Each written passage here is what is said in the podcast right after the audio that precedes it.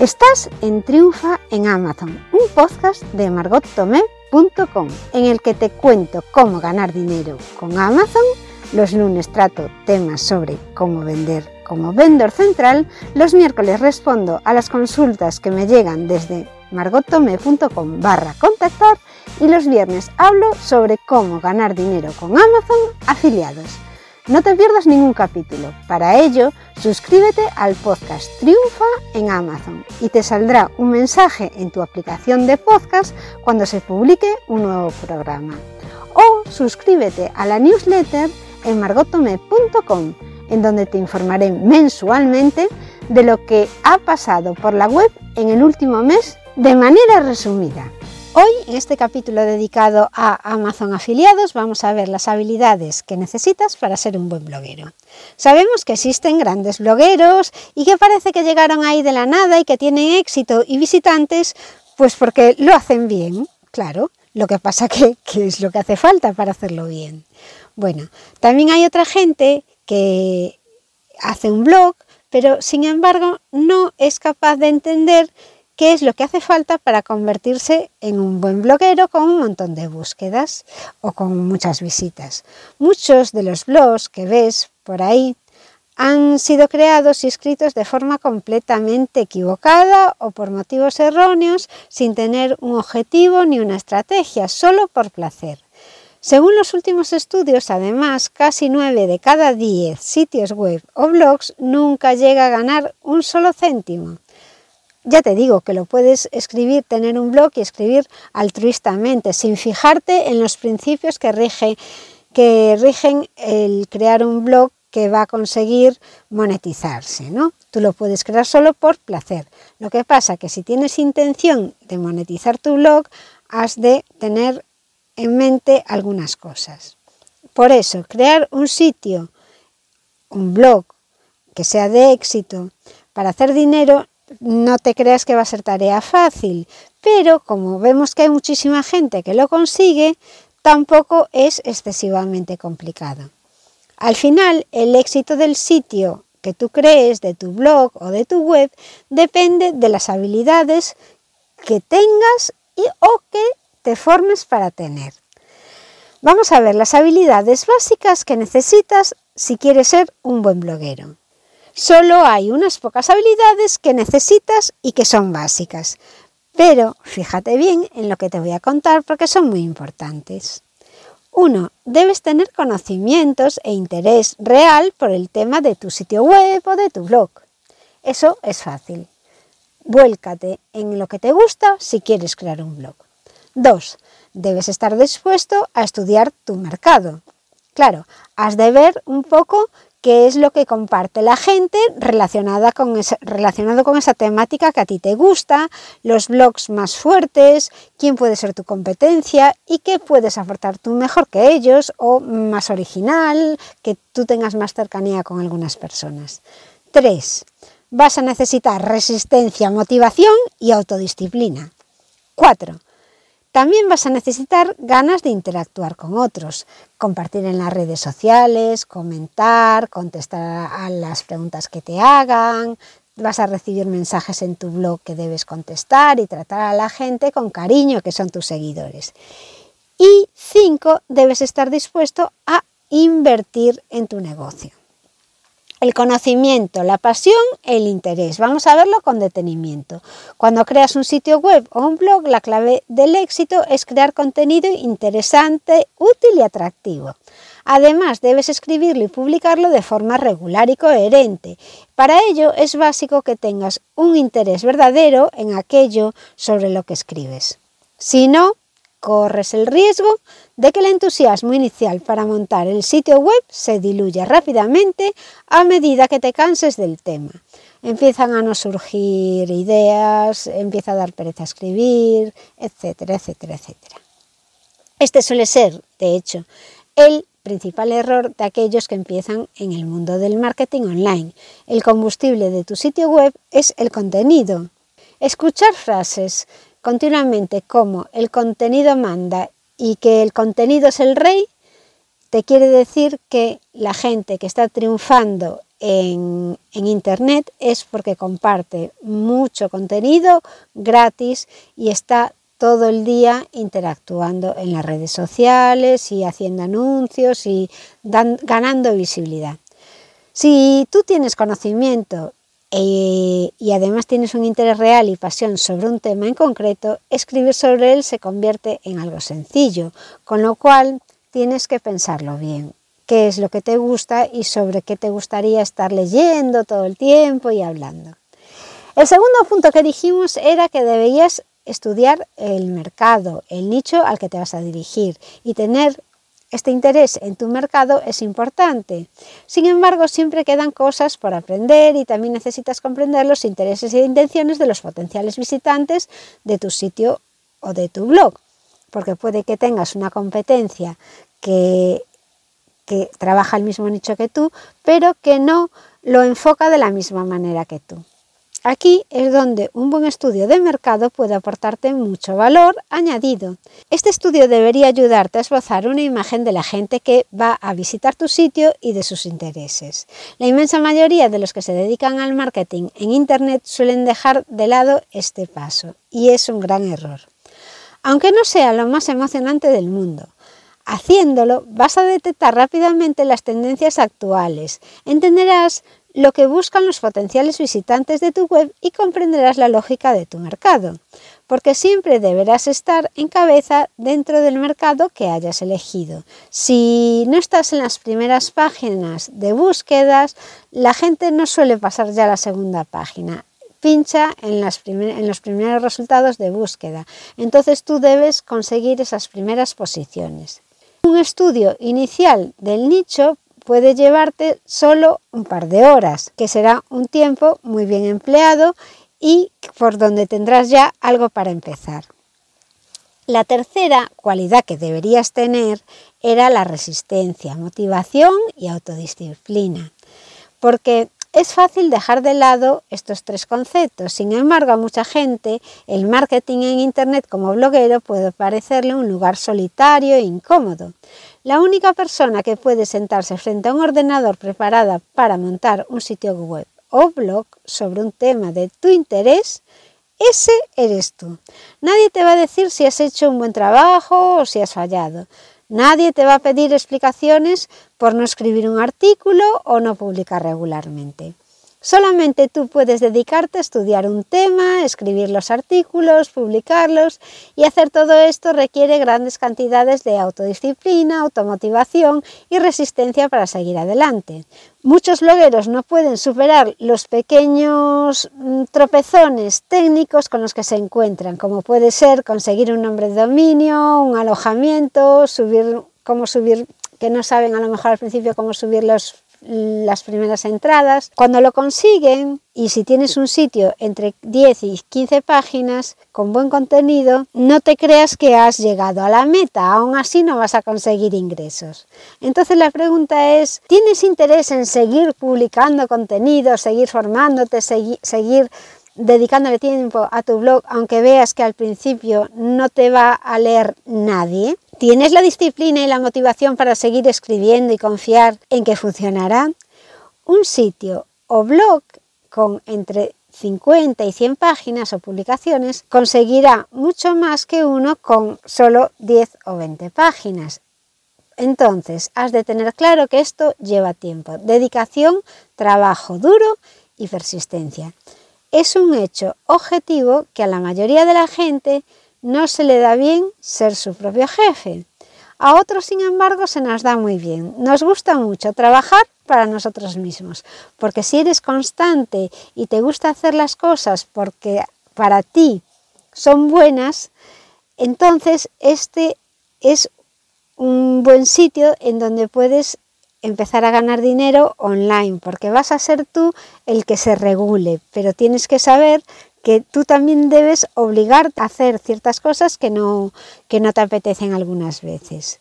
Entonces, yo creo que incluso aquí debería comentarte un tema y es que eh, cuando estás muy volcado en tu blog, en el nicho que estás trabajando, estás muy emocionado, estás aprendiendo muchísimo porque al principio, pues cuando montas un blog, sabes hacer cuatro cosillas, pero después vas necesitando más cosas y entonces te empiezas a formar, miras cómo se hace esto, cómo se haría lo otro, en fin. Y el problema que surge aquí muchas veces es que te gusta tanto, tanto, tanto, que, que le dedicas más tiempo del que a tu familia le gustaría.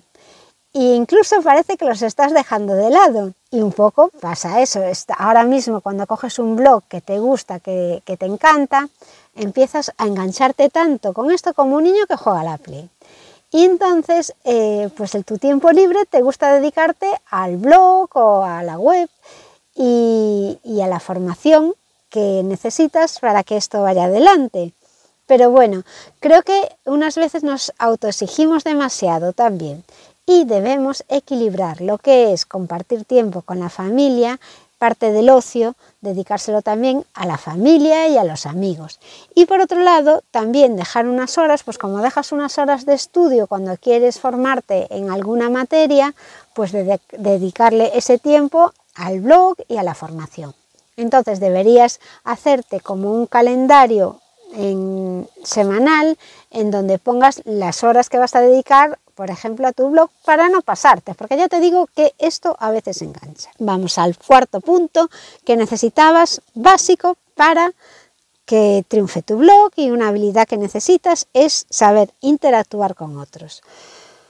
Cuando tienes buen contenido en el sitio web, es muy útil interactuar con tus lectores. Si se toman el tiempo de dejarte comentarios, deberías desde luego contestarles y ayudarles lo más que puedas.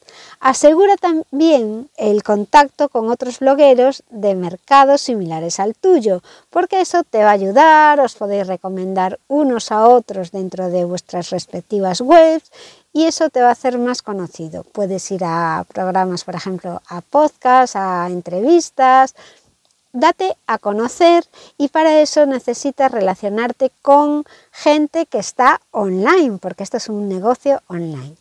Probablemente sean tus competidores al principio con los que hablas, pero no te harán ningún daño porque te van a ayudar a ver lo que a ellos les funcionaría o saber te, comentarán también cómo trabajan, porque al final cada uno tiene su marca personal y no todos caemos bien a todo el mundo, con lo cual una gente seguirá a unos y otro seguirá a otros, según lo bien que te caiga o si te gusta, por ejemplo, la voz que tiene o el acento que tiene, no lo sé.